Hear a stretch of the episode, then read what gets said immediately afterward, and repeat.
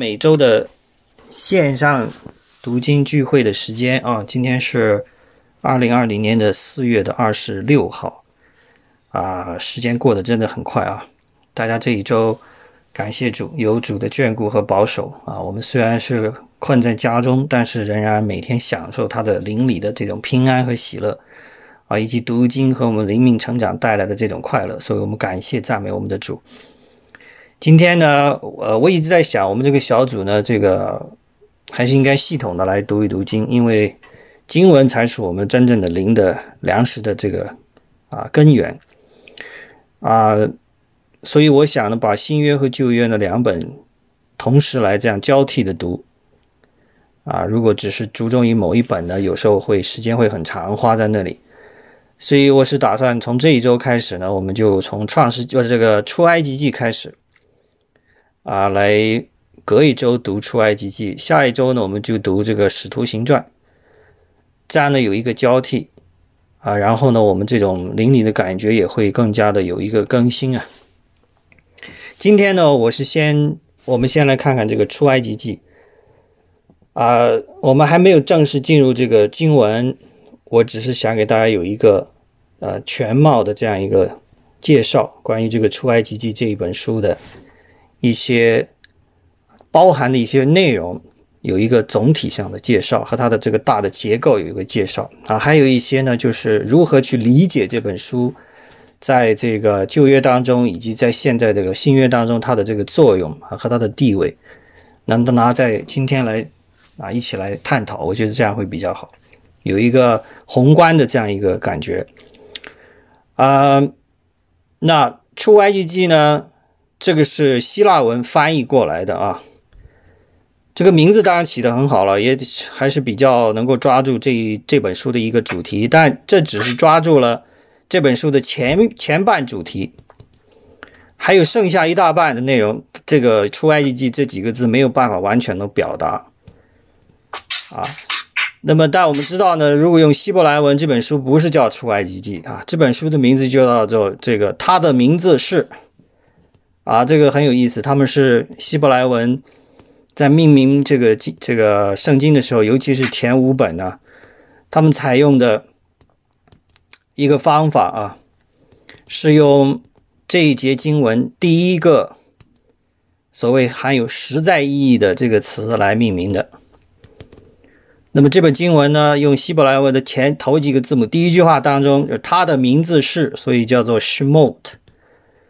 啊，所以你跟犹太人讲，你们我读出埃及记，他不一定明白。但你说你读的是这个 Shemot，啊，如果他是学过希伯来文，他知道你在说什么啊。就是我他的名字是啊，这个跟中文当中有一些传统啊，像这个四书五经当中有一些这个经文章节也是通过这种方法来命名的。他没有特别的起个名字，他就采用这本书的头一个字，头一个名词。来命名这本书，这个是很有意思啊！大家有一些不谋而合的地方。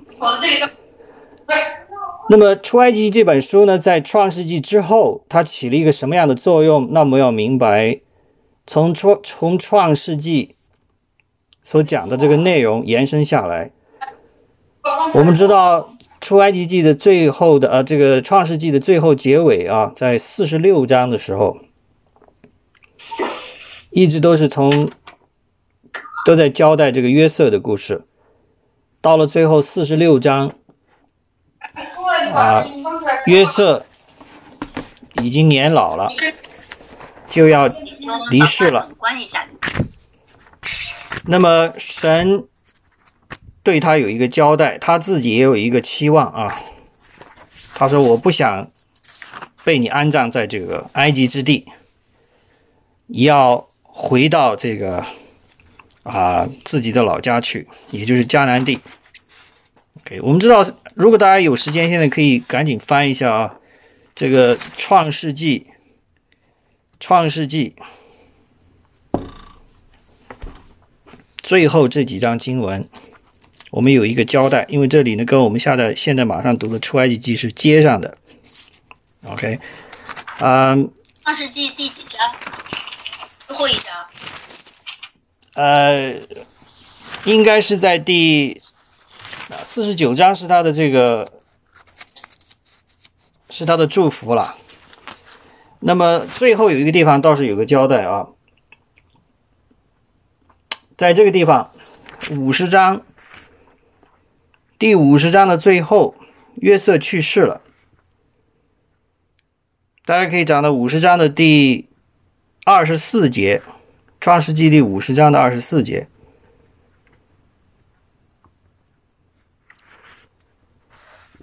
大家可以找到了没有？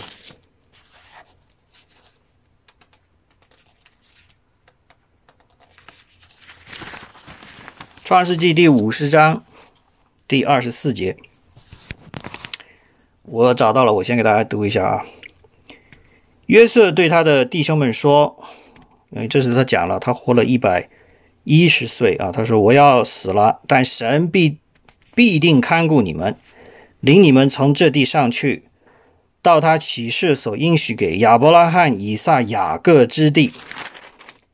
OK，然后呢，二十五节，约瑟叫以色列的子孙启示说：“神必定看顾你们，你们要把我的骸骨从这里搬上去。”最后二十六节，约瑟死了，正一百一十岁，人用香料将他熏了啊，也就是像木乃伊这样做了，把他收敛在棺材里，停在埃及啊。在这里很注意啊。英文讲的很清楚，He was placed in the coffin，并没有 buried 啊，只是把它放在一个棺木里，放在那里。OK，在这里他讲的很清楚，神必看必定看顾你们，领你们从这地上去啊，也就是离开埃及，到他启示所应许给亚伯拉罕、以撒、雅各之地，也就是回到他们的老家去迦南地。OK，这个是约瑟在临终的时候所讲的。然后到第四十，我们往回走一点点，到创世纪的第四十六章，四十六章啊，第二节开始，这里呢有一个神给雅各的意象啊。你知道当时还是雅各要准备下到埃及去，我们知道他们碰到了饥荒，对不对？但是约瑟已经被卖在埃及了，已经成了宰相了，所以那里有吃的。啊，神叫这个雅各呢带领全家到埃及去避避过这个饥荒。那么雅各有点顾虑，他不想离开啊，但是神就给他一个特别的安慰和一个未来的一种启示。创创世纪第四十六章的第二节，夜间神在异象中对以色列说：“雅各，雅各。”他说：“我在这里。”第三节。神说：“我是神，就是你父亲的神。你下埃及去，不要害怕，因为我必使你在那里成为大族。我要同你下埃及去，必定带你上来。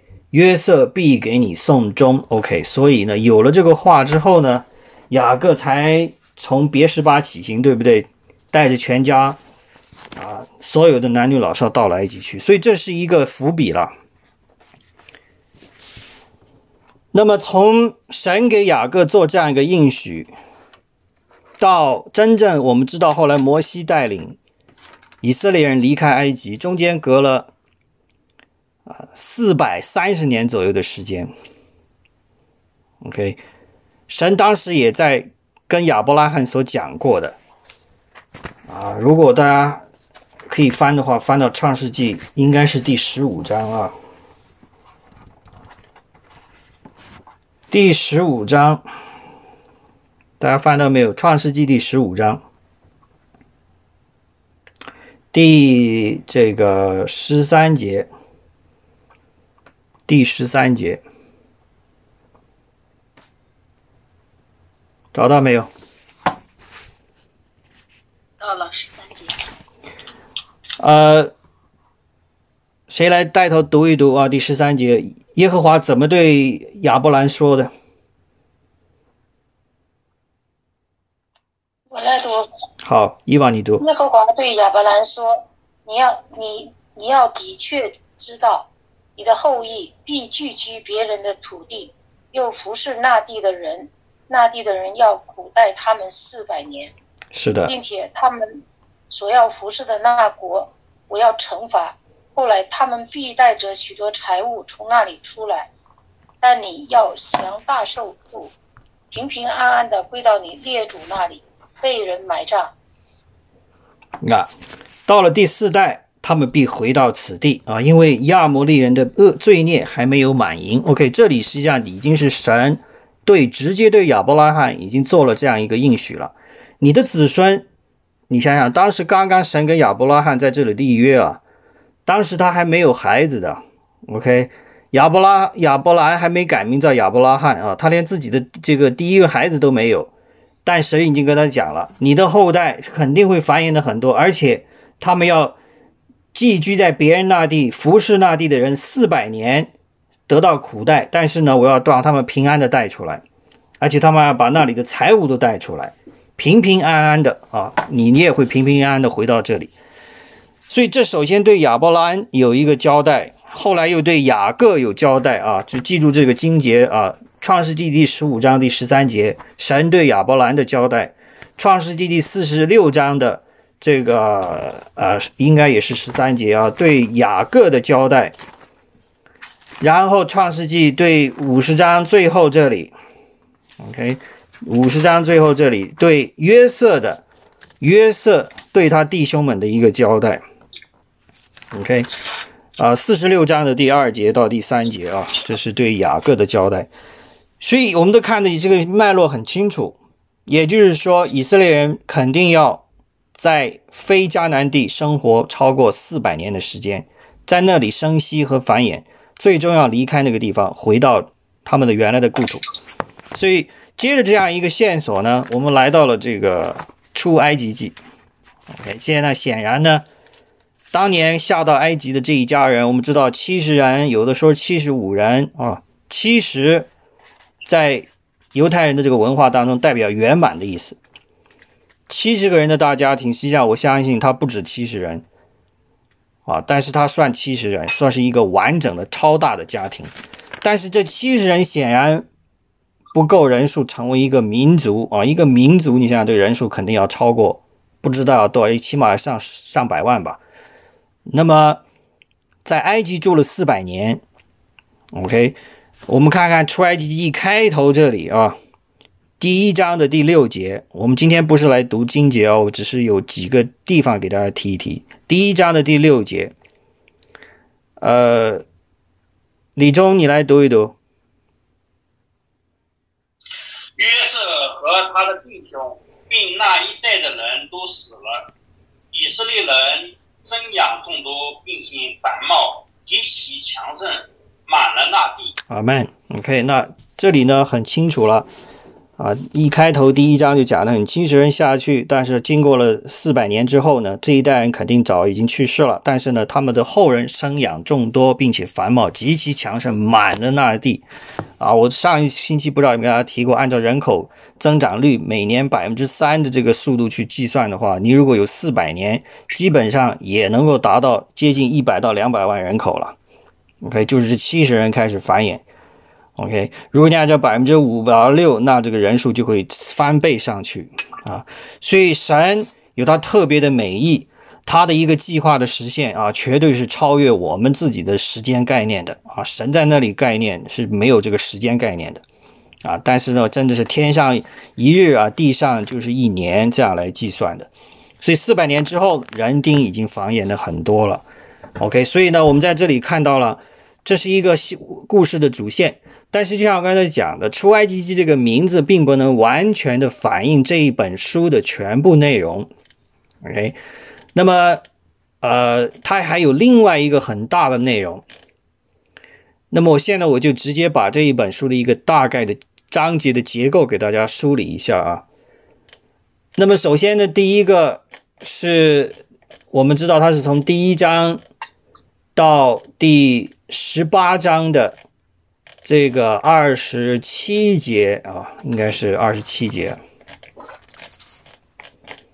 我们来看一下啊，第一章开始一直到第十八章的最后啊，这实际上是代表了第一部分的内容啊。出埃及记实际上只是从第一章开始到第十五章的二十一节。整个讲离开埃及的故事就已经结束了，第一章到第十五章的二十一节已经结束了。十五章的二十二节到第十八章的结尾，是讲他们准备要立约了，神要给他们立约了。第十九章开始到结尾，就是讲了整个立约的过程内容啊，我们的这个约的内容。然后还有神详细的交代如何建造他们的敬拜的帐幕、会幕，啊，还有他们在这个旷野里边的挣扎的这个过程。所以实际上《出埃及记》这本书它的这个内容是很丰富的，包括了这三大个内容啊。第一个刚才讲了具体的离开埃及的过程，第二一个他们立约之前所做的一个准备和立约，第三就是立完约之后以色列人在旷野里的挣扎。啊，这是一个很丰富的一本书。那么你如果在读的时候呢，不要被这个细节所啊一下子被抓到细节里去了，因为这个细节太多了。OK，你可以想想有多少个细节。首先，在埃及，他们生活这个苦待的日子啊，然后他们这个摩西所行的这个十个神神所行的这个十十灾。每一个灾的内容都很详细。到了后来，他们离开了埃及，过红海的这个过程，以及在建立这个在立约之前啊，他们的一些在旷野里边的一些生活啊，天降马拿之类的，非常非常多的内容。以及到后来会幕的建造，神这个交代真的是非常的详细。尤其是你们今天如果跟着我们之前两年读经这个计划，我每天啊尽量争取每天了。每天发给大家，今天应该是大概第二十五章的内容啊，《创世纪》不，出埃及第二十五章。这二十五章讲的是什么？就是讲神告诉他，你在会幕里边跟我建造这些约柜，然后介绍这个陈设桌啊，这个交代的非常的详细啊，用什么样的木头，所以有很多很多的细节啊。当然，在读的时候可不要被这些细节牵着鼻子走了。是，我想了一个。比喻啊，大家可以来考虑，就是你好像看这个我们中国北宋年间的著名的一幅画，大家有没有猜到是哪幅画？北宋年间《清明上河图》。哎，没错了，这是张择端的《清明上河图》。这幅画很长，五米长啊，宽大概有二十五公分。那这幅画呢？大家如果应该有不不陌生啊，它记载了很详细的当年北宋这个国都啊汴梁，也是今天的河南开封了。汴梁这个都城沿着这个汴河的两岸的这个人情风貌，非常非常详细的一幅画啊，栩栩如生的很多画。我今天超回去查了一下啊，他说当这幅画当中啊。有八百一十四个人，有六十多匹这个牲畜，有二十八艘船啊，三十多栋房子，二十多辆车啊，等等等等。那如果你把出埃及记的交代的内容跟这个清明上河图做一个形象的比较，实际上出埃及记就是这样一个更加宏大的历史性的画卷，慢慢的展开在你的眼前，里边有很多很丰富的内容。但是，就像《清明上河图》一样，它是沿着这条汴河，沿着这个河移步换景，一点一点的向你展开啊，从郊外到市区的集市，一点一点的这样子走的。那么，《出埃及记》也是一样的，我们在读的时候要抓到这条主线啊，主线呢有一个很重要的主线，也就是说。我下个上个星期跟大家讲的内容的一个具体的执行啊，就是神是超越界的这样一个力量，但是他在呼唤我们，在寻找我们，他要跟我们建立这样一个亲密的关系，所以就是成这个超越界的神，神跟人之间要建立这样一个关系，这一个出埃及记就是神具体的把他这样一个建立这个关系的这样一个愿望付诸实践了。OK，它的核心就是这样一个关系。那么这个关系的建立，实际上已经回溯的很早了，从亚伯拉罕那个年代就开始。但是呢，这个过程啊，我们人看来是很长的，因为你要从一家人亚伯拉罕这一家人啊，他孤苦伶仃一个人，跟他妻子萨拉啊两个人，从两个人要兴盛兴起，到最后的以色列这个民族，你想想，这需要很长时间的。从人的角度讲，需要很长的时间的。他们对神的认识也是一在一点一点加深的。啊，所以到了出埃及记这个时候呢，终于人口是够多了，他们对神的了解也日趋的啊。更加的完善了，那么这个时候呢，神就要进入到一个阶段，要把这样一个启示的东西的内容要展现给他们了。所以神真的是很有耐心啊。这涉及到另外一个概念啊，就是神他给人的这个关系的建立是靠着这些这种特殊的启示来完成的。这个启示呢，不是一次性就完了的，它是一个。不断演化的一个过程啊，我们英文叫做 progressive revelation，就是他给你先给你一点，因为你不能明白，他只能给你这么点。等你明白了，啊，然后他再多给一点，你人口也在增加了，更多的人明白了，再更多的给你一点启示，直到到最后，人口很多的这个情况下啊，人数众多了，大家对神的理解经过几十代人的这样子的磨练，终于达到了一个。比较高的阶段，神才一次性的啊，在西乃山把他的利率典章颁布给这个以色列人。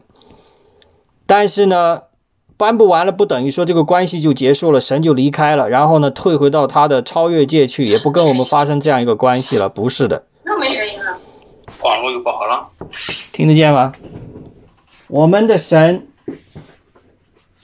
他不断的跟我们在说话。这样子的这种启示，好像卡了又，又卡了，怎么样？现在听见没？我到这边来，听见了，现在又好了，现在好一点，哦好，放到这个角落上。所以这个启示的过程是一个慢慢的渐进的过程啊，因为我们的人类的智慧和理解实在是有限啊，是要达到一个较高的阶段，是需要花时间的。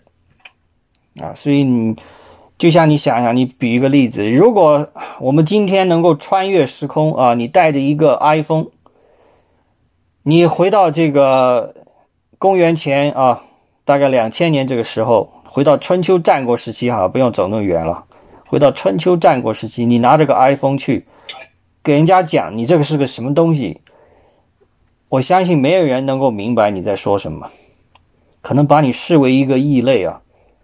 甚至可能把你所拿的 iPhone 当成是一个妖怪啊！你花一辈子去解释，也没人能明白啊！因为要明白这个 iPhone，首先要明白什么？首先要明白这个东西是我是可以做出来的，是人可以做出来。你像这一点就超越当事人的理解，他们能做的就是实际的啊，做一辆车，做一个简单的工具可以做，但做像 iPhone 这么精密的仪器，他们不可能认为是做得出来的。第二一个，你还有这些提炼这些做 iPhone 的这些原材料的手段呢，对吧？那些人他显然没有这样子的知识和背景，他不能明白你所说的是什么。你跟他讲全部的制造工艺，他也不明白。还有一个最重要的，他不明白你这个手机到底用来干什么，他没有这个需要啊。所以你如果像人，如果神在当时就把这个 iPhone 告诉我们是什么，我们完全没有办法接受的。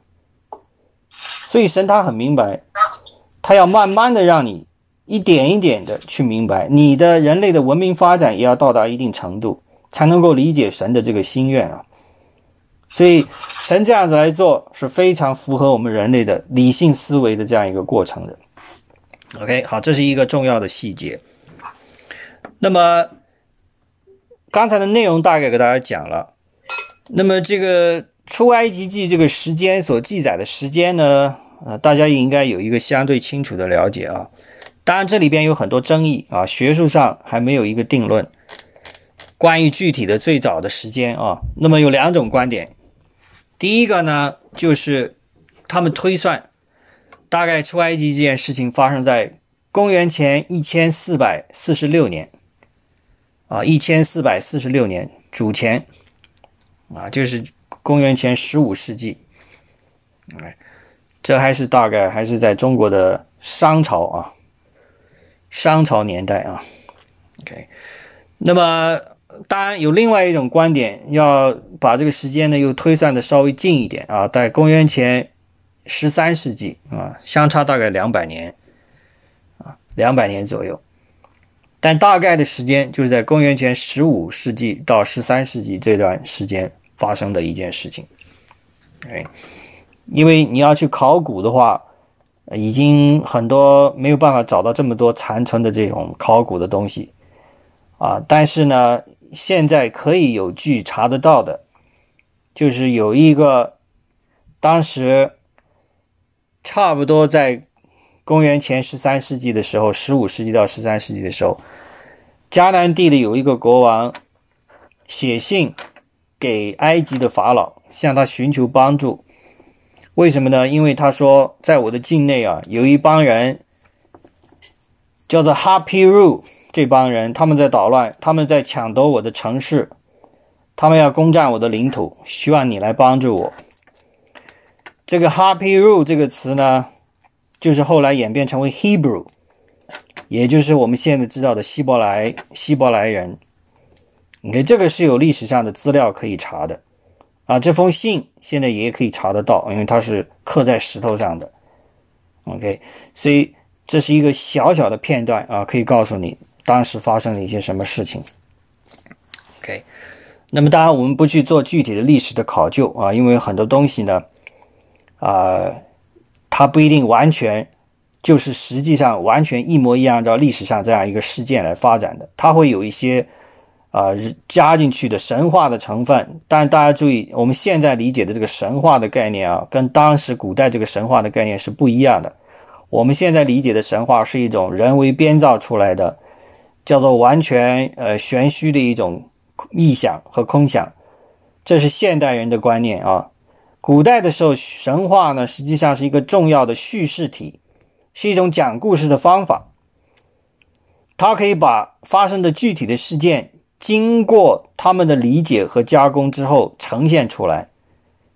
OK，这是他们叙事的一种文体啊，并不代表说神话就是全部是虚虚构的，不是的，它里边有很重要的历史的成分，但是它又加入了其他的一些文化的成分，一些其他的这种。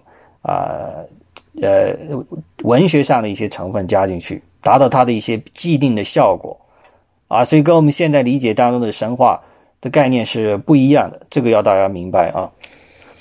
那么回到我们的《出埃及记》这本书，那么我们接着刚才我们的话题往下讲啊。我刚才讲了，要理解《出埃及记》呢，最重要的就要抓中心思想，也就是神要跟我们的人建立这样一个亲密的关系，这个。就是这本书的一个核心线索啊，在这里呢有几个经文，我给大家提一下啊。我讲的不是我自己瞎编的啊，说我觉得啊这本书就是神要给我们建立这样一个关系啊，这个有经文来给大家做一个依依据的。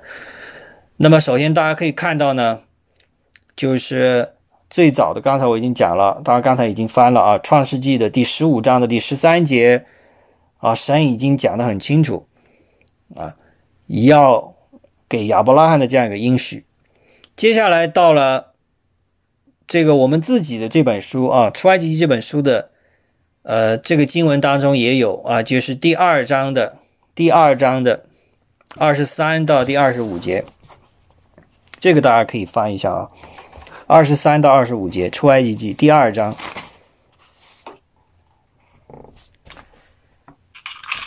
第二章的二十三到二十五。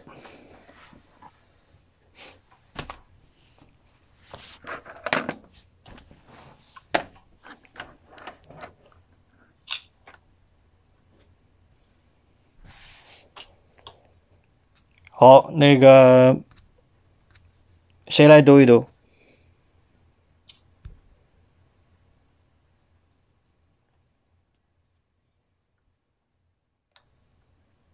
出埃及记第二章第二十三到第二十五。那我来读吧。好。啊，过了多年，埃及王死了，以色列人因做苦工，就叹息哀求，他们的哀声达于神，神听见他们的哀声，就纪念他与亚伯拉罕、以撒、雅各所立的约。神看顾以色列人，也知道他们的苦情。明白，谢谢啊，Ruby。这是第一个啊，神很关心他们啊，要他之前跟亚伯拉罕所说的话，现在神完全的明白，他谨记在心的，所以这个我们就知道这是一个关系建立的一个很重要的基础。OK，他不是瞎说了这个话，然后就走掉的。OK，然后呢，这个接下来还有一几段经文呢，就是在同样的在出埃及记这本书当中第六章。第六章啊，第五节到第八节，这里就更丰富的一个内容啊。这里我们一起来读一读《出埃及记》的第六章，第六章的五到八节。我也听见以色列人比埃及人苦难。我来读吧。好，呃，然后我也听见以色列，啊，就是呃，出埃及记第六章第五节啊。我也听见以色列人被埃及人苦待的哀声，我也纪念我的约，所以你要对以色列人说：“我是耶和华，我要用神出来的膀臂重重的刑罚埃及人，救赎他们脱离，救赎你们脱离他们的重担，不做他们的苦工。我要以你们为我的百姓，我也要做你们的神。”你们要知道，我是耶和华你们的神，是救你们脱离埃及人之重担的。我岂是应许给亚伯拉罕、以撒、雅各的各地？那地我要把你们领进去，将那地赐给你们为业。我是耶和华。哎妹啊，这里讲的很清楚了，神他的心意是什么啊？他要建立这样一个关系，而且他要把他所说的应许要一一的兑现。OK，同样的还有一个呢，啊，也是出埃及记这本书第三十二章啊，这个我来读吧。三十二章的第十三到第十四节，啊，也是提到了这个内容。OK，啊，那么还有其他的一些经节啊，也都有提到啊，就是。我要住在以色列人中间，我要做他们的神，他们必知道我是耶和华他们的神，就是从埃及地把他们领出来，我要再住在他们中间，我是耶和华他们的神。OK，所以在这里看得很清楚，神要建立这样一个关系，但是建立关系呢，并不是唯一的神要做成的一个目的啊。你可以说建立这个关系是一个很重要的这样一个手段。因为我们知道有这样一个关系，我们才能够明白神到底是什么样一个力量。因为你没有关系，你怎么了解？比如说，我跟一个人，我要了解这个人，我肯定要跟他有一个关系，对吧？我没有关系，我怎么跟他有这样子的了解呢？我们可以用量一这样一个概念来看啊，我我知道一个物体啊，它不是一个人，不是一个物，不是一个生物，它是一个具体的静止的物体。我跟它有没有关系？显然，我跟它之间没有什么关系。我只能理性的理解它，它是比如说我在我面前有有一个手机，我知道这是谁的手机，这手机能干什么，这一点我很清楚。但是我跟这个手机之间有没有关系呢？没有关系。我觉得它丢了，我可以再把它换掉，啊，我不会。当然，你丢了，你肯定也会心疼，但不是心疼说这个手机丢了，而是因为里边存着你想要的东西。这个东西是什么呢？往往是你跟另外一个人的关系的一个证明，对吧？这里边存在手机里，这丢了，就让你这个关系受到影响了，或者你不想让别人知道你跟谁有什么关系，这手机里边存着这个证据呢？啊，你丢了怕别人找到啊。这开个玩笑了，所以，但是我要跟一个人，我想跟他建立这样一个亲密的关系的话，我不可能停留在我跟手机这样一个层面上去。哦，我知道那是谁谁谁，哦，我知道他是哪年生的啊，他做了什么事情。比如说，我要跟特朗普建立这样一个关系，我现在跟他关系就是我跟手机这样一个关系。我知道他是谁，他哪年生，他什么时候他做了什么事，我都可以查得到。但我跟他之间有没有关系？没有关系，OK，没有这样一个亲密的互动的关系。但神不想我们跟他之间的关系停留在我跟特朗普这样一个层面上，他希望我跟他的关系变成我跟我太太这样子的关系，这么亲密。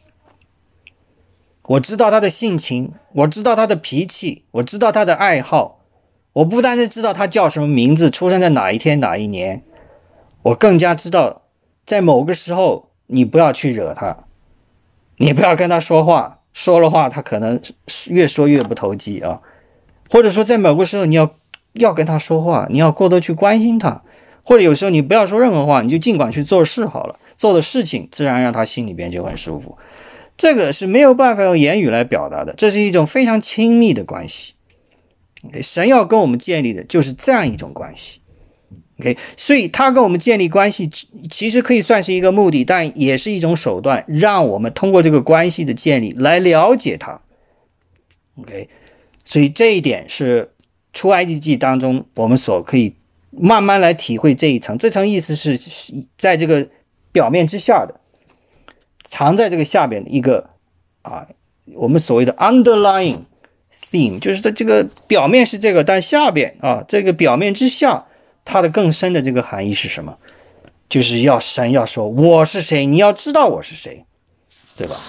所以这个很重要，所以大家要留意啊。那么在这儿呢，啊，有一些经节，我也希望大家来啊看一下啊，这个啊，看看能不能体会到这一层的意思当中去啊。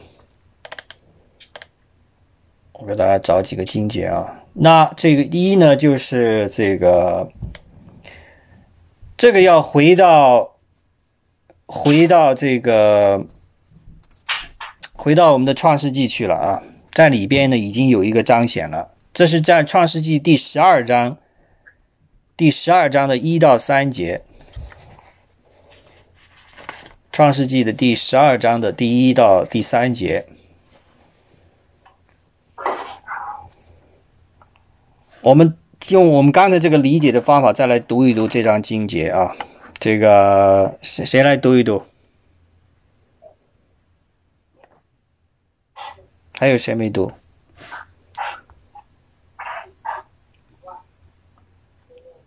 创世纪十二章的一到三节是吧？一到三节，对。没人读，我读。好的。耶和华对亚伯兰说：“你要离开本地、本族、富家，往我所要指示你的地区。我必叫你成为大国，我必赐福给你，叫你的名为大。你也要叫别人得福。为你祝福的，我必赐福于他；那咒诅你的，我必咒诅他。地上的万族都要因你得福。”亚伯兰就照着耶和华的吩咐去了，罗德也和他同去。亚伯兰出哈兰的时候，年纪七十五岁。好，就到这里。亚伯兰，谢谢啊，伊娃。这里呢，我们知道神跟我们建立这样一个关系，希望我们明白他、了解他啊。但最终呢，不是就纯粹让我们停留在这个关系里边，对吧？其实他要通过这个关系的建立啊，让神的美好的东西要流淌出去。我们看到没有？这个就是神跟我们建立关系的这个最重要的目的。啊，让我们明白他的心意，并且让他的这样美好的祝福呢，通过这样建立起来的美好的关系啊，流淌到更多人那里去。所以在这里一开始在创世纪当中已经讲得很清楚。我们知道创世纪第十二章是第一次提到亚伯兰啊，在这里已经讲得很清楚了，一开始就提到了你要干什么，我要让你去做这件事情的目的是什么？是赐福给你，使你的名为大。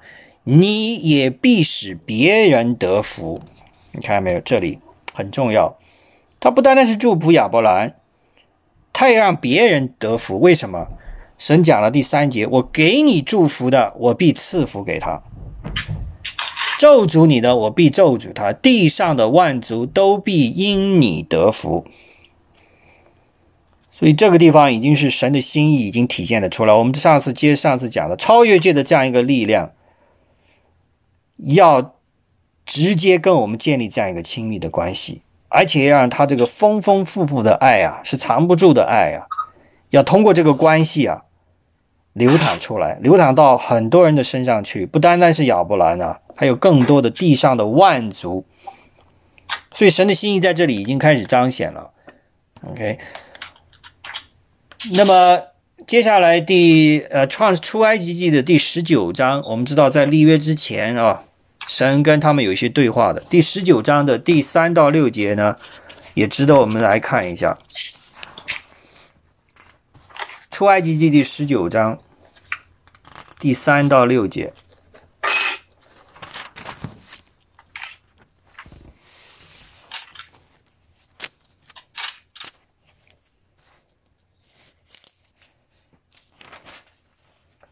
啊，这个呢很重要。这个经文呢，我们要一起来读一读。OK，看看谁愿意接着读一读这个经文。出埃及记，嗯，好。第九章的三到三。十九章，十九章的三到六节。十九章。嗯。十九章。我来读吧。好。他们，他们离了利菲丁，来到西南的旷野，就在那里的山下安营。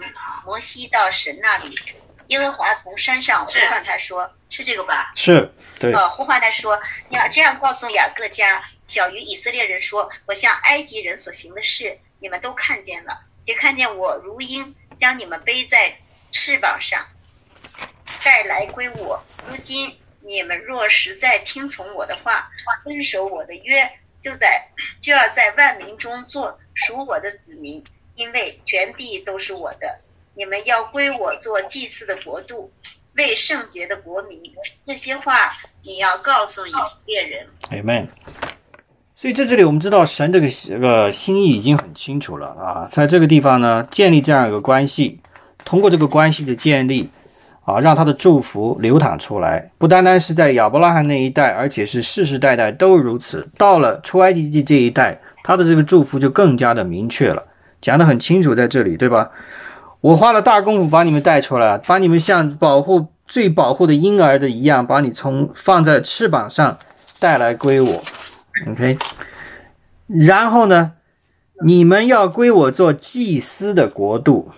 为圣洁的国民啊，这一点很重要。因为以色列之所以被拣选，他所承担的这个重要的任务和这样子的祝福啊，是祝福带来的是很重要的，同样的一个任务交给他们。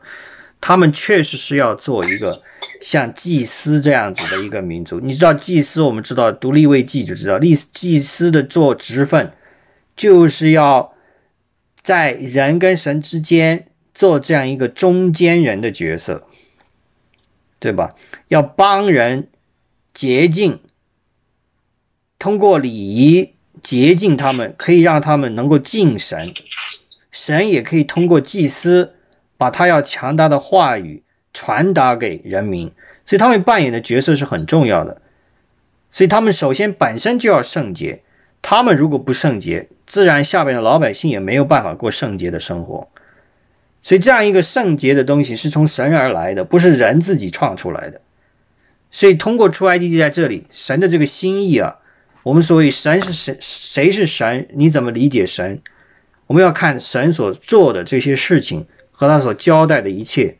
我们通过各个片面的东西把它加到一起来，慢慢来理解这样一个伟大的神到底他的性情是什么。在这里，我们已经可以慢慢的可以看得出来了。所以。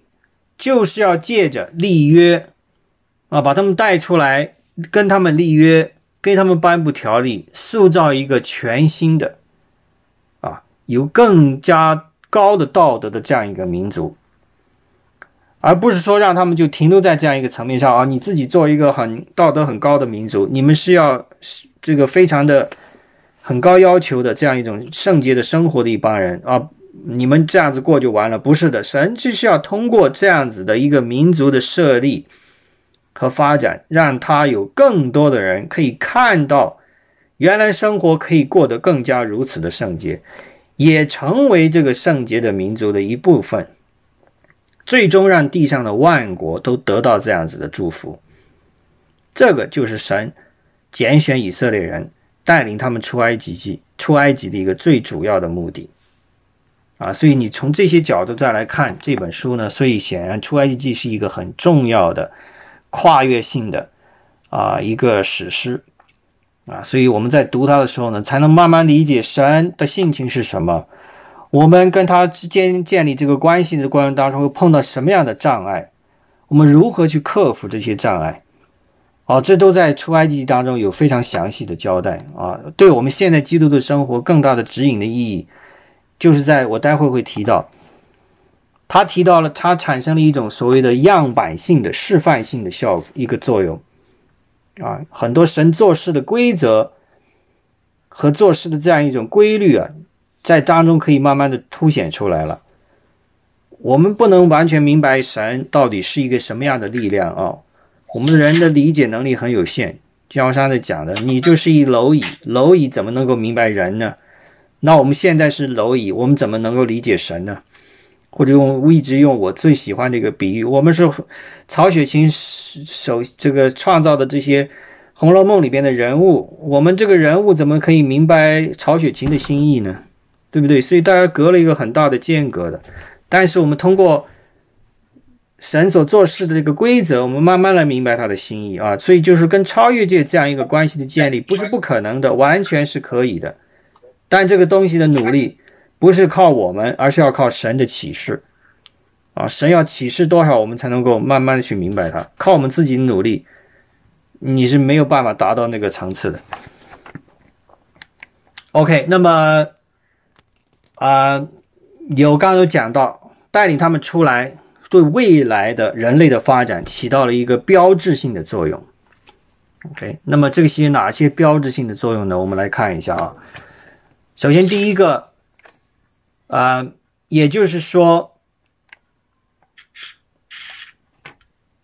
你可以这么来理解吧。如果说《创世纪》是第一次我们所谓的新造啊，first creation，那么《出埃及记》呢，至少从以色列人的理解，这是他们第二次的一个新造。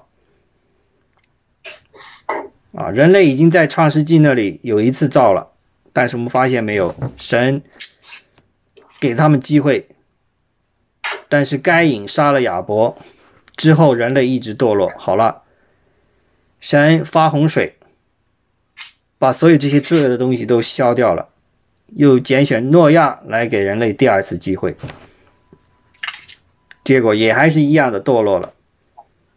所以现在通过拣选亚伯拉罕。通过对亚伯拉罕的后人的祝福，最终带领整个一个新的民族走离开埃及，这是神第三次，第三次啊，从犹犹太人的观点来讲啊，第三次来拯救人类。第一次是啥？OK。第二次是啥？第二次杀该隐嘛。那我们知道刚才讲了该隐杀亚伯啊，那他兴起这个这个，结果他把发洪水把灭了，用诺亚来来拯救。啊，诺亚来拯救人类。接下来又拣选亚伯拉罕，通过亚伯拉罕的后人繁衍出来，到离开埃及啊，这是这个那第二次，这是第二次来理解。OK，第二次来理解，第二次来拯救他们。那么同样的这个做事的方式还是在重复嘛？但是我们如果你接着往下读这个圣经，接下来到这个。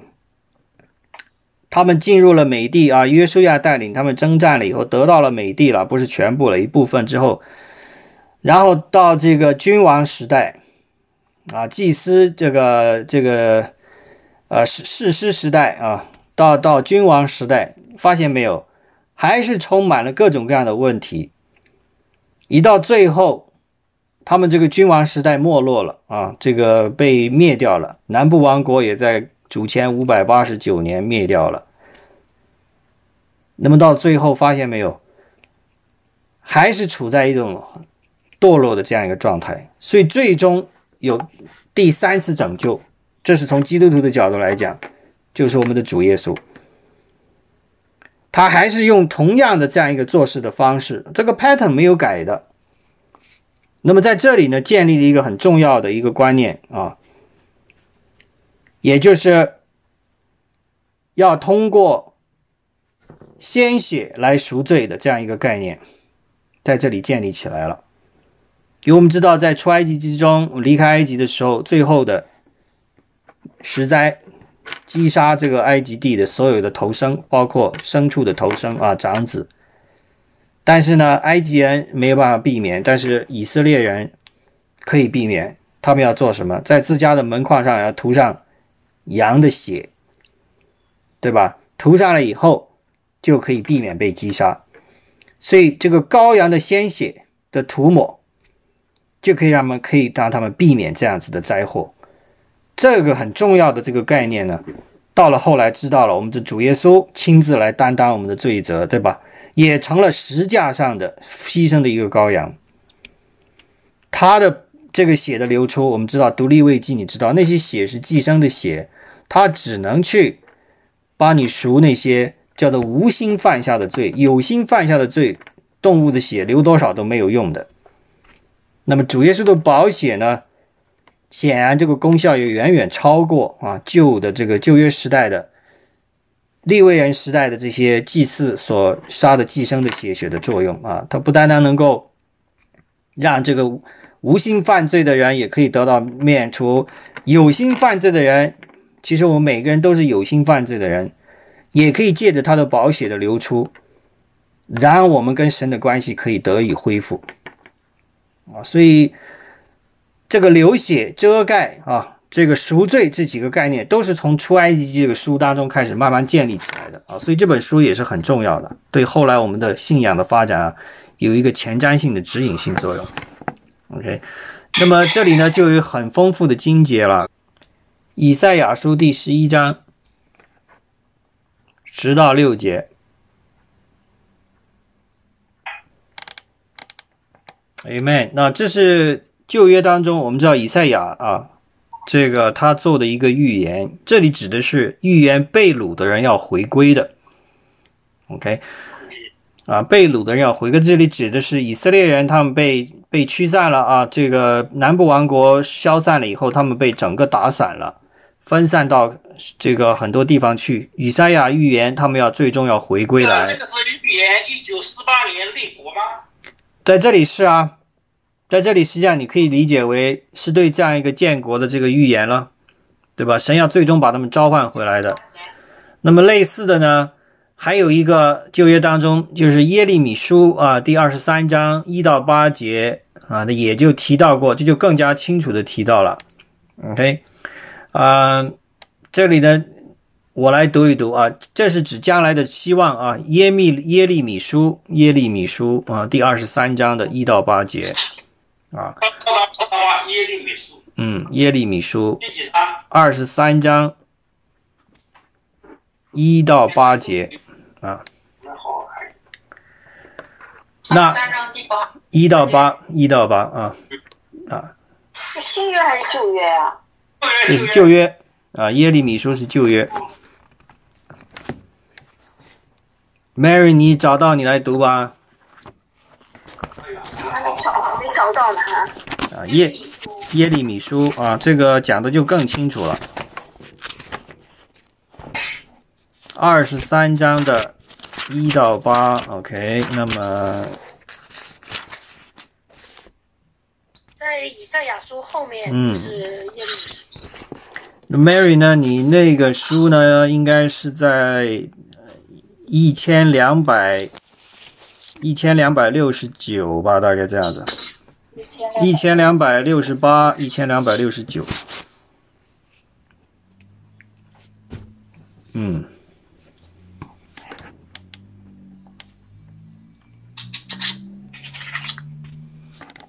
二十三张是吧？二十三张，对。呃，三。五。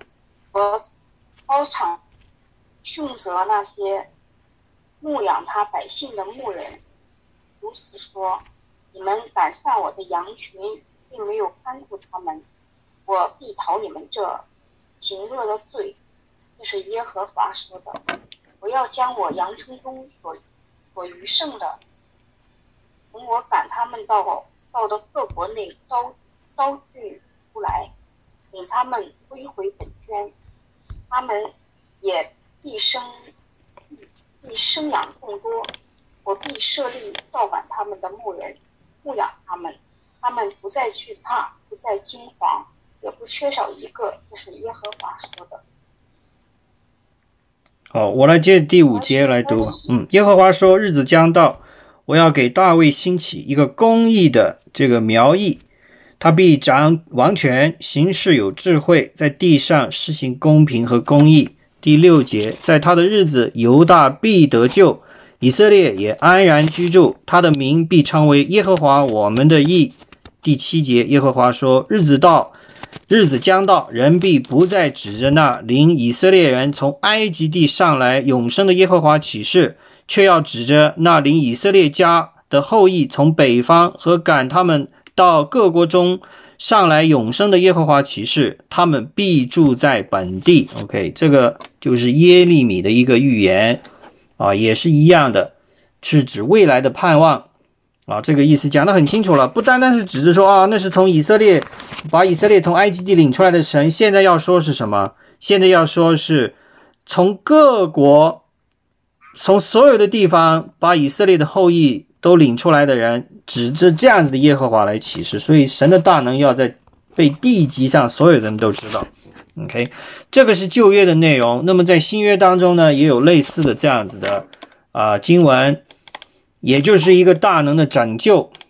OK，那么经文有几节，我给大家提一提啊。一个就是我们知道了，约翰福音第一章第二十九节，这个很短啊。约翰福音第一章的第二十九节，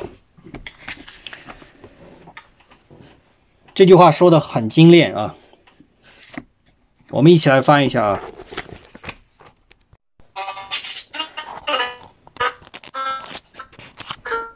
这段话很短啊，毫不留意就过掉了。次日，约翰看见耶稣来到他那里，就说：“看呐，神的羔羊，除去世人罪孽的。”啊，所以约翰。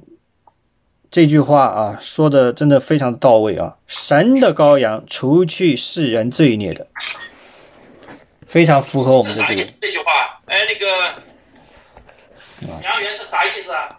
这不就是正好了，结合我们要读的这个出埃及记之后要讲到的啊，逾越节宰杀的羔羊，所他们的血啊，帮助以色列人逃过了最后一灾，对吧？现在约翰说，看呐，他是神的羔羊。除去世人罪孽的，不单单把我们的罪给遮盖了，还能干什么？除去世人的罪孽，指的是耶稣了。所以我刚才讲了，读这个出埃及记，给我们有一种啊了解神的一个很重要的一个手段，就是看神做事的这个方式方法，他行事的方法。我们知道，在出埃及记逾越节，它采用羔羊的血来涂抹、来遮盖，这样子的这个遮盖的功效，在耶稣身上也得了最大的体现，对吧？这就是一个寻找在读经的时候要找到的一个思路，重要的思路。那么一样的，嗯，类似呢，还有这个约翰福音第八章啊，三十四到第六三十六节也是一样的，讲到这样一个。呃，一个内容啊，我把它读一读给大家看啊。约翰福音第八章三十四节到三十六节，耶稣说：“我实实在在的告诉你们，凡犯罪的都是罪的奴隶，奴隶不能永远住在家里，唯有儿子才可以永远的住在家里。所以，神的儿子若使你们自由，你们就真的得自由了。”因为之前他跟彼得他们有对话，他们就说我们是犹太人呐，我们已经得到神的这个这个拯救了，从埃及领出来了，对吧？但是主耶稣告诉他们说说什么？凡犯罪的都是罪的奴隶，奴隶是没有办法永远住在家里的。这个指的家就是指的是神的国啊，唯有儿子才可以永远的住在神的这个家里。所以，但是他说，神的儿子若使你们自由。你们就真的自由了。所以，同样的，主耶稣把从出埃及记里边谈到的这样一个救赎的概念，再次的上升到了一个全新的高度。OK，啊，还有一个经文有两节，有几节，我希望大家一起看一下啊。另外一个就是《哥林多前书》第五章第七节。啊，《哥林多前书》第五章第七节。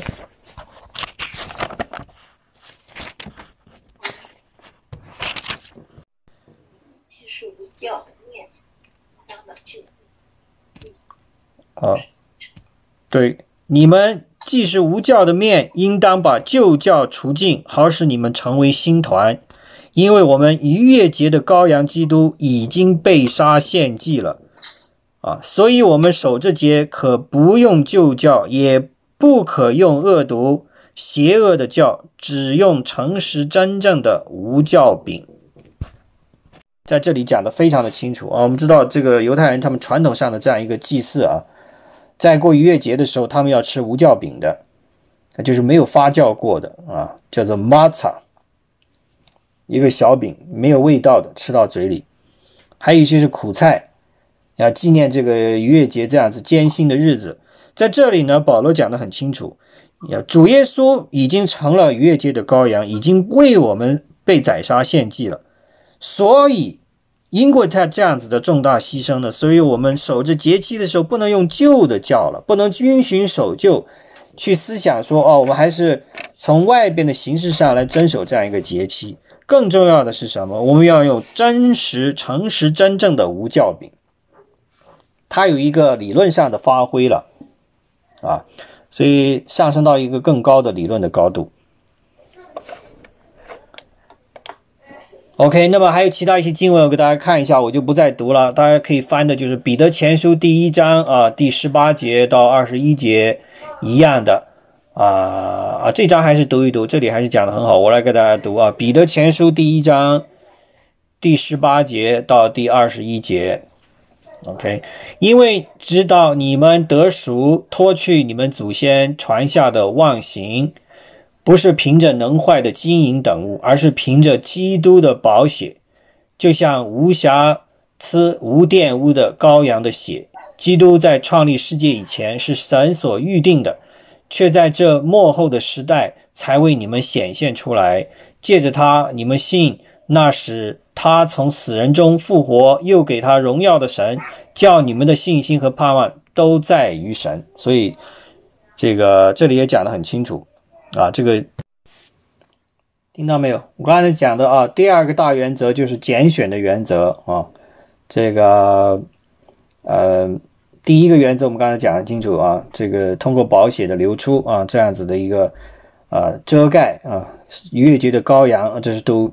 出埃及记的时候必须留意的。那么第二个大原则，我刚才讲了，就是拣选、分别为圣这个原则。通过亚伯拉罕的故事啊，这个一直到他的呃儿子以撒啊儿子，然后到他孙子以扫跟雅各啊，神拣选的是雅各啊，这样子分别出来，然后再通过雅各这些儿子，你们看他有十二个儿子，对吧？哎，首先当然一开始就是拣选的这个约瑟。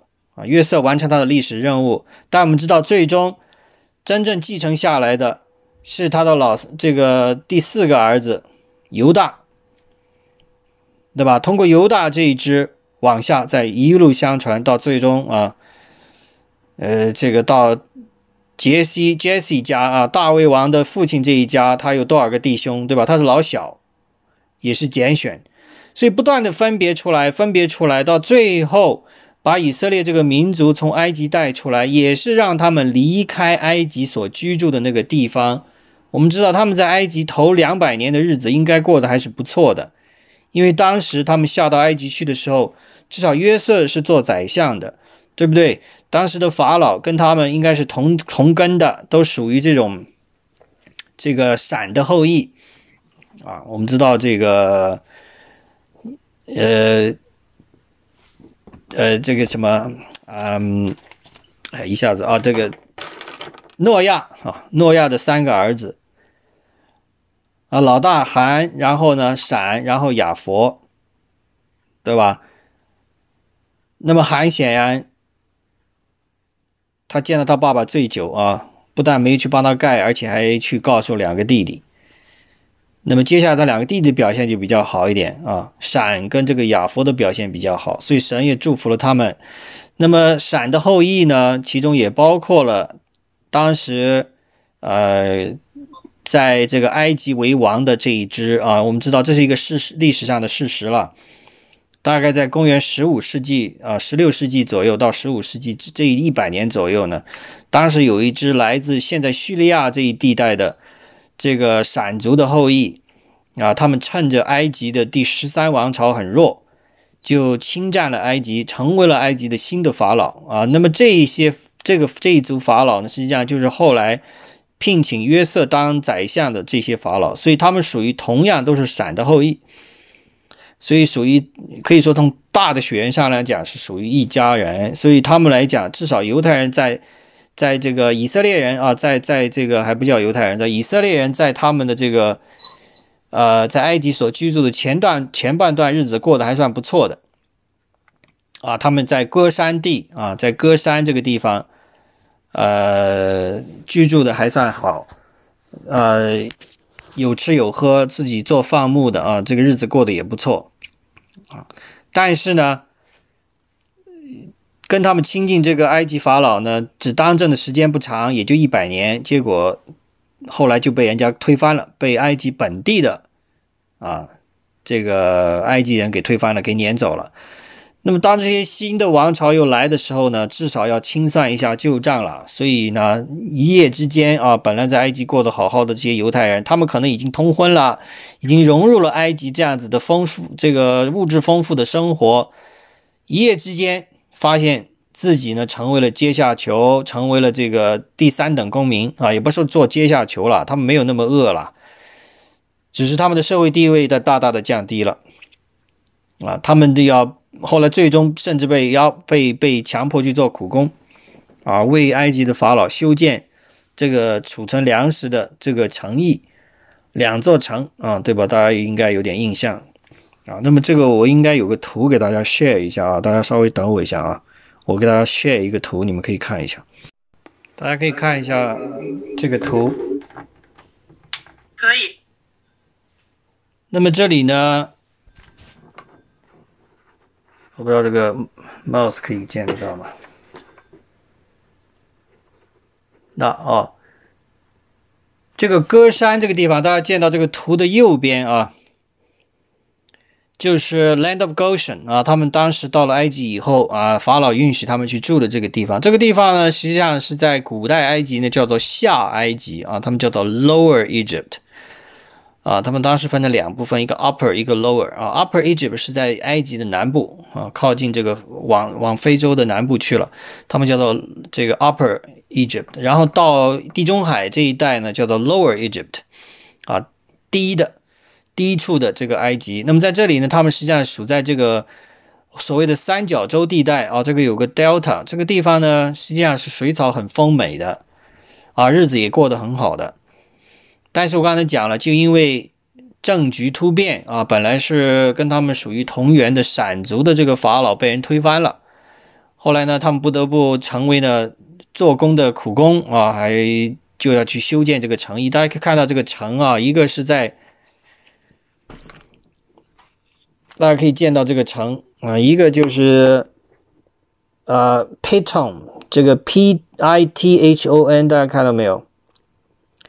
还有一个是 Ramses，这两个黑点呢，就是代表这两座城，他们修建的这两座城啊，就是储存粮食的这个城邑。OK，他们居住在这里。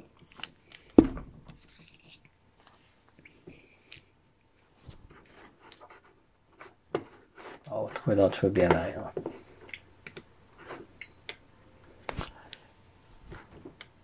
那么我刚才回到我们的主题，也就是神其实在拣选他们，就是让他们要离开埃及这样一个本来日子过得很好的一个地方。我们知道现在都存在这样子的情况啊。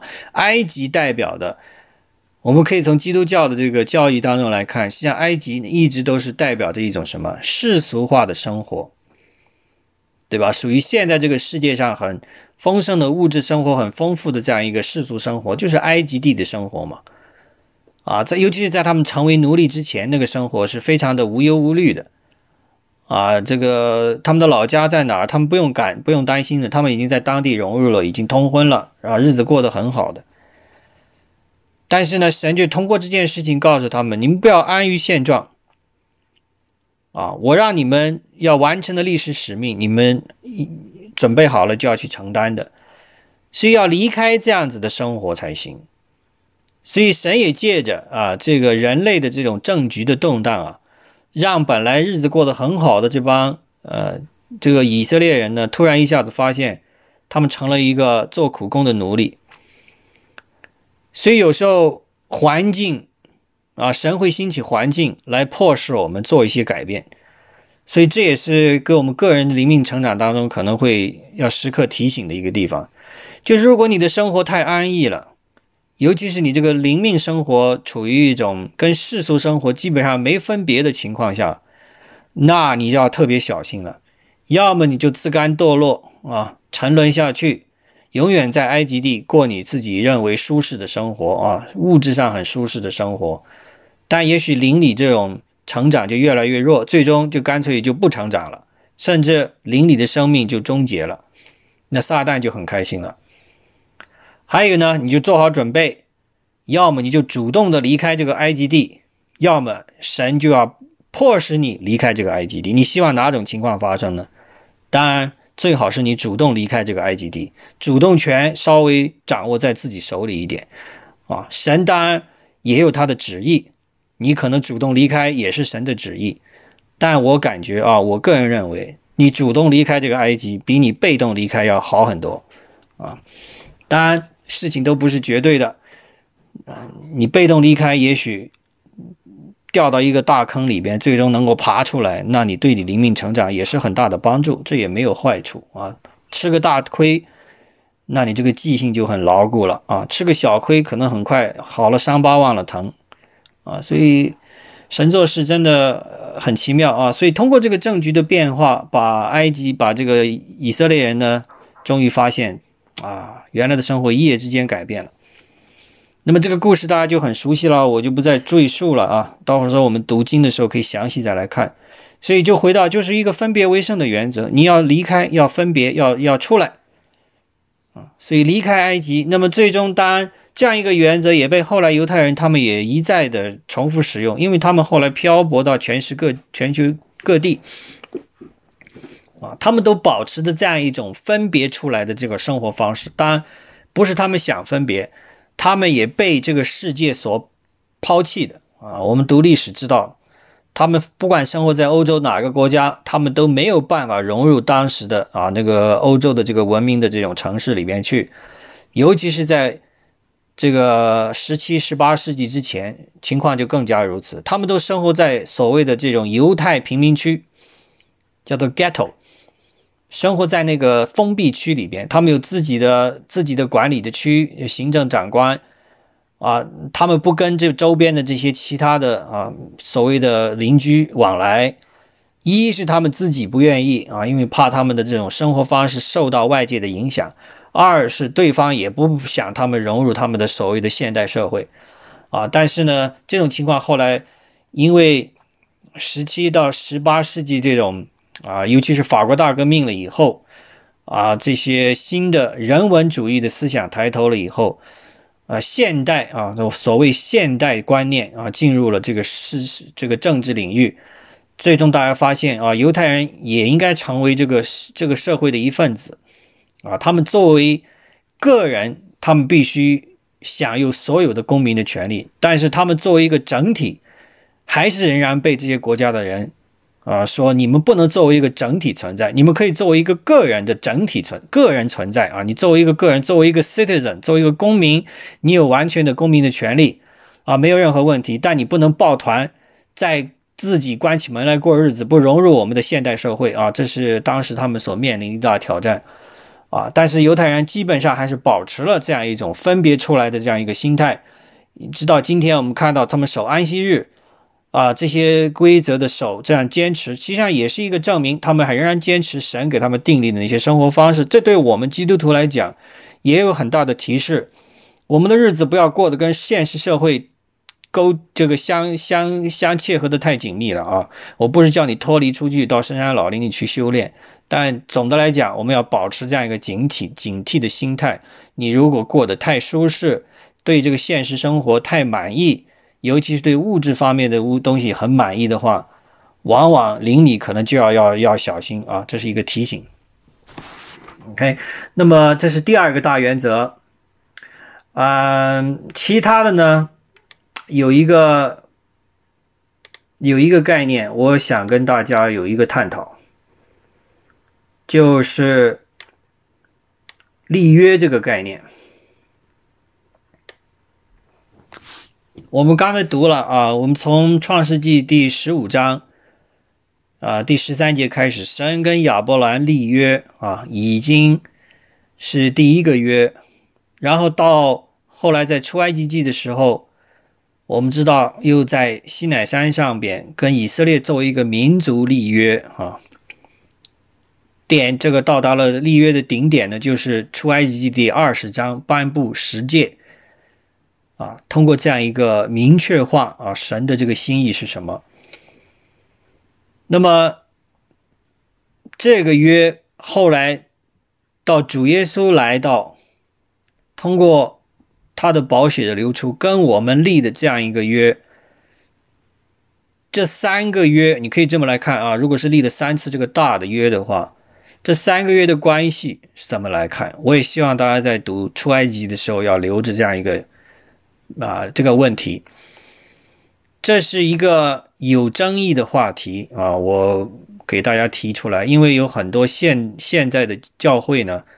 和教派基督教的教派的理解就是，我们基督给我们立的这个新约呢，已经取代了啊神在西乃山上通过摩西跟以色列人立的那个约，更不用提跟亚伯拉罕立的约了。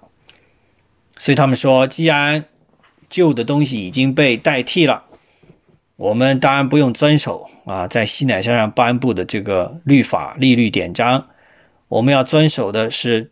啊，新的这样子的啊，主耶稣所给我们的教诲啊，靠着圣灵的引导，我们不要遵循这个律法上面这些字面的意思啊，所以有很多不同的理解。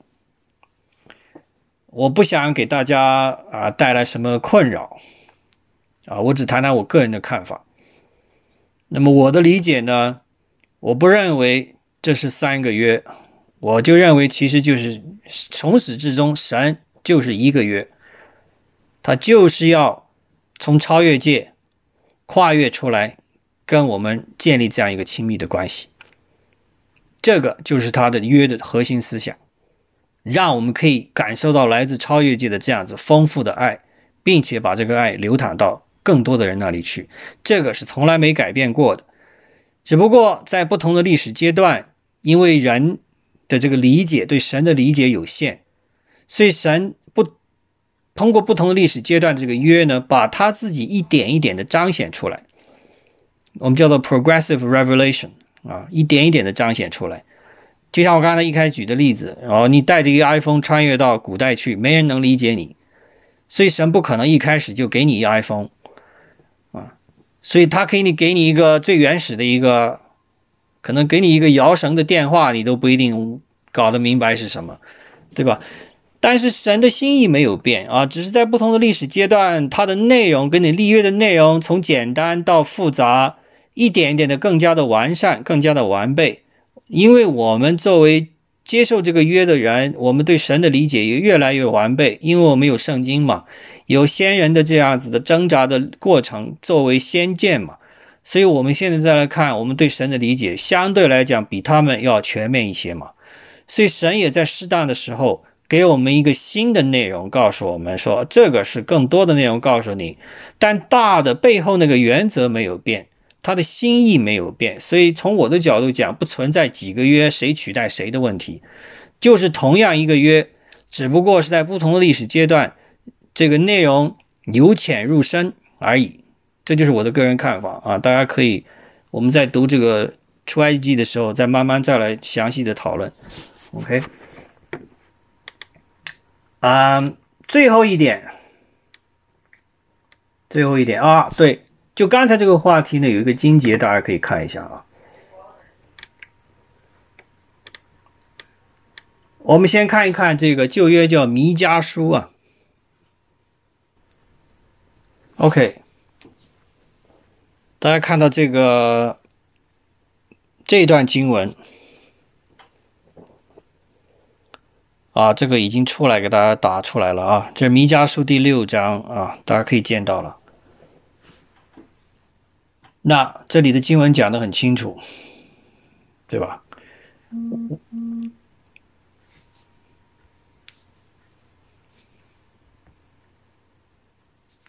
我朝见耶和华，在至高的神面前叩拜，当献上什么呢？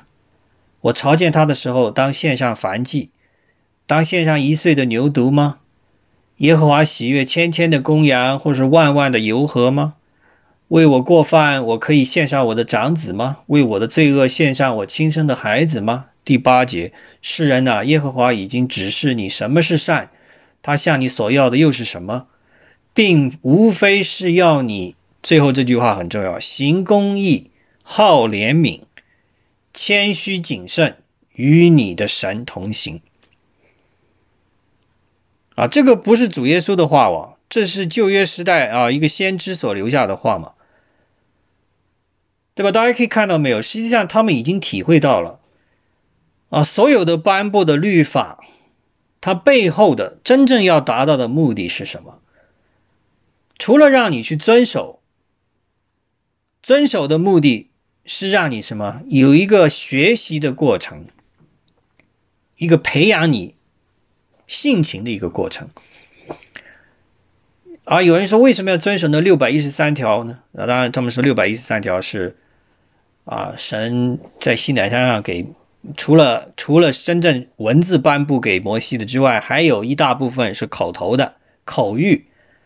啊，口谕呢？他们加上这个书面的，总共是六百一十三条。啊，那么当然有很多是针对当时的这个农耕时代，甚至是游牧民族时代的一些生活所颁布的条例。我们到时候读出埃及的时候，甚至到后面的立位记，都会见到很多这样子的条例。但是这些条例，你发现没有？你真正去看它字后背后的那个精神，总结归纳出来，就是现在弥迦书第六章。第八节所讲的这个内容，通过这些具体这个利率典章的颁布和遵守，实际上神是让以色列人呢一点一点的分别为圣，从其他民族当中一点一点的从生活方式上、从思想思维方式上、行为方式上啊发生实质性的改变。所以，为什么有人？信了佛教以后，一定要到出家呢？大家有没有想过为什么要出家？有人说我在家里做个居士不就好了吗？隔三差五到庙里边吃点斋，修炼一下不就好了吗？我干嘛要出家呢？对吧？其实这个很有意思的一个话题啊。出家的目的其实啊，就是从外边来强迫你去分别为出来嘛，让你从 physically。Remove yourself from the surrounding，对吧？从你现在所生活这个环境里边，啊，连人，哎呀，不要连人带屋了，连你自己亲自的离开嘛。你一旦人的心身都不在这里呢，那你心可能就可以啊，我不知道了，这个话很难讲了。身身在曹营心在汉，有可能啊。酒肉穿肠吐，对吧？佛祖心中留，有这种事情吗？我不知道啊，但是。有一点帮助，就是你开始去修炼的时候，实际上是从外边来强迫你自己来内化啊，所有这些利率典章嘛，能不能内化呢？那是另外一回事。但是他从外边来强迫你做，有一定的效果。但是我们不要忘了，这些不是外在的，内部要内化，内化的才是真正的目的。好，接下来到。立位记第十九章这里，立位记第十九章的第二节，这句话就是更加高度的精炼的总结了所有律法的精神。你们要分别为圣，因为我耶和华你们的神是圣洁的。这一句话，这一节经文已经高度的总结了啊，神跟我们建立这样一个亲密的啊，跨越、超越界这样一个关系，最终希望我们变成什么样的？就是分别为圣，成为在他眼里啊视为圣洁的这样一个。什么叫做圣洁？也就是你有更高的道德的这个道德和这种。啊，道德标准来生活的人，而且不是强迫从外部的，而是发自内心的一种更新变化之后的道德生活。OK，所以啊，这里大家真的是可以拿来做一个很好的讨论啊。我这里呢就是给大家提醒一下的吧，这个是我个人的一个理解啊，给大家一个一个思这个思考的空间。应该是一个月啊，就是它不断的细化而已。对这个，我也是这样一个观点了。你看他最初说，你看他的呃有些本质是没有变的，就是说他跟所有人都承诺，嗯，就是那块地我一定是赐予你的后裔，嗯，因为大国是吧？我要祝福你。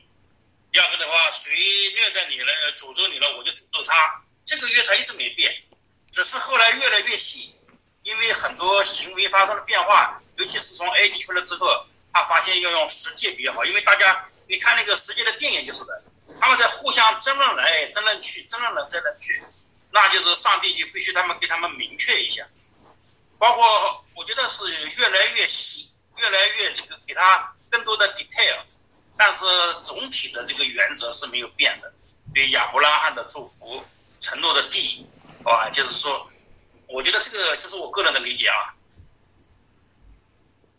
嗯。其他姊妹还有什么分享吗？你也没想法，袁豪没想法。不是我问你了，你现在会答呀？就是我听你说就行了。Any comments？真是。那伊万有没有想法？我觉得还要再好好看看。那总的来讲，这几个大原则呢是很重要的。我我会不断的给大家提醒啊，不断的重复，因为读经读的有时候会犯一个问毛病，就是读着读着啊，就读到那细节里去了，然后就忘了整个这个森林的全貌啊，看到的只是一个树叶啊，因为树叶也很漂亮。有什么想法啊？嗯，李忠。哎，杨元，我就是看那个。因为我发现有个问题啊，就是读这个圣经和呃，因为老外他拍了好多圣经的电影，嗯，因为因为我们读文字啊，一瞬间就几百年过去了，但是呃，比如说就手一挥，这个几句话，他就把这个场景过了，但是在实际生活中，比如说亚伯拉罕离开他的家，你看他二十多年。走这走那，其实路上是很荒凉的。嗯，他每天要喝水，每天要行路，然后还有沙漠。人在那个情况下，上帝又不天每时每刻跟你在一起，所以说话人是很容易动摇的。因为整个你看亚伯拉罕整个细节中，上帝跟那个没有没说过多少次话。你想想，他活了从七十五岁走到九十几岁生，呃，九十岁生儿子，九十九岁生一百儿子，然后一百岁得了以撒，对，然后八十六岁的时候生的这个以实玛利，对。你这么长时间里，他有很多矛盾，比如说井水呀、打架呀、吃饭啊，还有内部的争论啊。所以说，上帝他不是随时随刻给他启示的。所以说。人啊，我们仔细想想，我们在平时生活中生活时间长了之后，经常会忘了这个道。呃，这个所以说，呃，从拍电影的时候就能感觉到，其实亚伯拉罕能坚持跟上帝约，跟着上帝走，是非常不容易的。嗯，是，真的是。所以他这是非常坚定的一个人，他就非常是非常相信上帝的，知道吧？对。他是一个非常虔诚的人。他那个虔诚的意志是我们不能想象的。比如说，我举个例子来说，假如杨元你不给我们讲，然后五年内、五年后再给我们开第二堂课，我们现在还记得住你吗？这个很现实啊，对，不用说五年了，五个月之后大家就可能就就忘掉了。我我就五天就五天啊，这个还有人我在沙漠不吃喝，没有肉吃，没有粮食，还有我要带面包，这个我肯定会把上帝给忘的。但是呀，你看呀，我要离开我的父母，就就就一堆人，一一堆奴隶跟着我，路上还有人打劫的，还有还有沙漠，知道吧？然后又找不到地，因为他又没有指南针，说那个在哪个地方，迦南在哪里？你看呀，那走好远的路啊。是，然后又没吃的，又到埃及去要饭，又把老婆搞丢了。我我觉得是非常难的。是，所以他为什么最后成为信心之父嘛？啊，希伯来书当中也把他论为第一个我们的伟大的信心之父啊。所以这个确实是，这就切合刚才我讲的这个是分别为圣这个原则，从亚伯拉罕的身上就是开始实现嘛。对吧？如果没有他分别出来，就没有后边的所有的故事了，对吧？所以借着他，真的，但神对他的祝福和他的应许和他所立的那个约，你看到了，已经完全实现了，对吧？神说你要成为万国的父，对吧？很多人通过你得到祝福，这一点是确确实实已经发生了。啊，我们再看他跟摩西、跟以色列人都是很难的，对。你再看跟摩西所立的这个约，对吧？颁布的这个十诫，然后刚才我们读的几个经节，实际上很多地方也已经实现了，对吧？最终他们也都回到了他们本来的这个灵故土啊，对吧？建立自己的这样一个新的这个呃这种新的生活。所以啊，我们可以看到很多，包括主耶稣啊来了以后，呃，这个所立的这个新约啊。有很多地方已经实现了，所以但是也有一些还没有实现嘛，就在创世就这个啊，我们的启示录当中讲到的很多东西，啊还没有，你可以谈问题不大，不影响我。哎，杨明，我知道的，就是说我们现在它是事后诸葛亮，哎，这个几千年一眼就过去了。你比如说，在我看那个世界的电影，其实他们从那个地方走到海边。他身边的人一直在埋怨他，他们吵来吵去，嗯 嗯，是在吵架。你想想，从早上到晚上要吃喝拉撒，还带了好多金银牛羊，所以说有不同人有不同的意见。对啊，所以这个这个其实就是呃第三个大的主题，就是读出埃及记里边第三个大的话题，就是人的信心的动摇和挣扎。啊，李忠，你就正好提到了下一个点，我正好要提这个点，就是虽然神是跟他们时刻同在的啊，他们离开埃及开始，到的旷野里边流浪，每天都在跟着他们，但是你看得出来他们的这个信心有多少啊，有多大的动摇，就是真的是历历在目啊，所以有时候也是我们现实生活的一个很好的反应，所以出埃及记这本书。啊，丰内容真的是太丰富了啊！这三大主线你就可以去看吧啊！刚才讲的第一个啊，分别为圣；第二一个，我们的灵命的挣扎啊，还有一开始我们刚才提到的啊，通过羊的这个保险遮盖的这个功效啊，这这几个你你你已经在这里可以彰显出来，所以把它把它慢慢的开始来细细的读，对我们未来的。呃，不单单是读经了，对我们的现实的这种基督徒的生活也有很很很好的指导性意义啊，所以这本书很值得我们慢慢去品味的。包括到二十五章以后的交代，这个会幕里边这些这些器皿怎么修建、怎么建造。